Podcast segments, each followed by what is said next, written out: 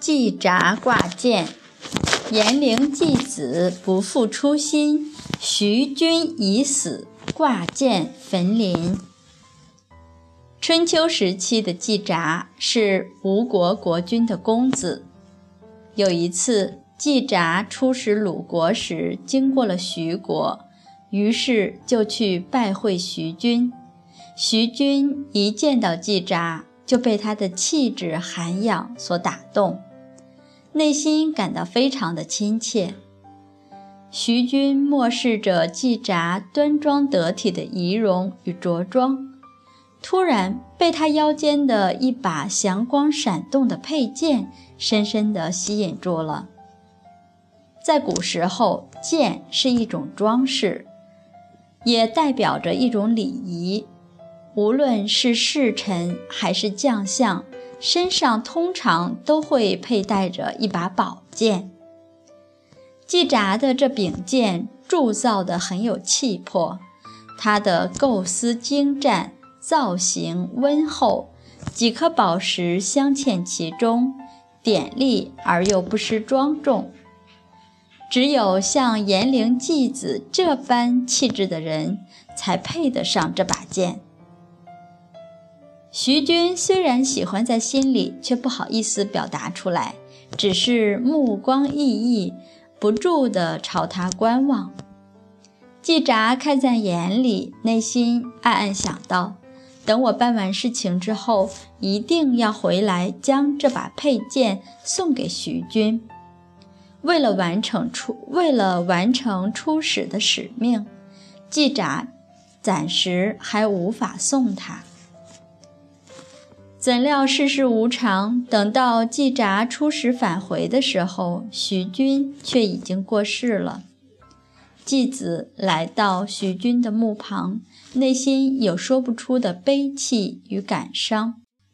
他望着苍凉的天空，把那把长长的剑挂在了树上，心中默默地祝祷说：“您虽然已经走了，我内心那曾有的许诺却常在。希望您的在天之灵，在向着这棵树遥遥而望之时。”还会记得我配着这把长长的剑，向你道别的那个时候。他默默地对着墓碑躬身而拜，然后返身离去。季札的随从非常疑惑地问他：“徐君已经过世了，您将这把剑悬在这里，又有什么用呢？”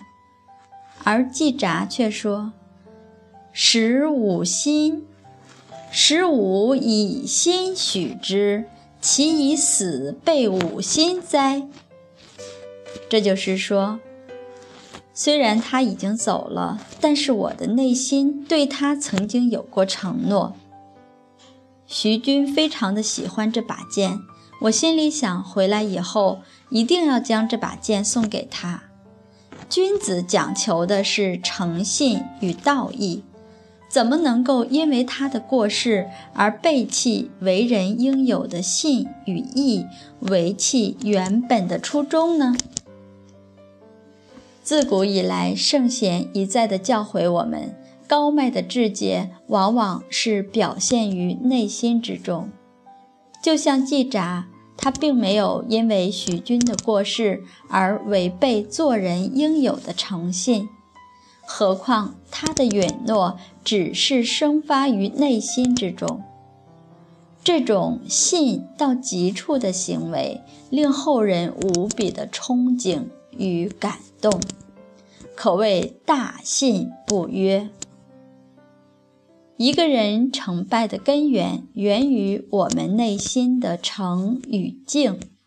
如果连讲话应有的信用都做不到，那很难想象。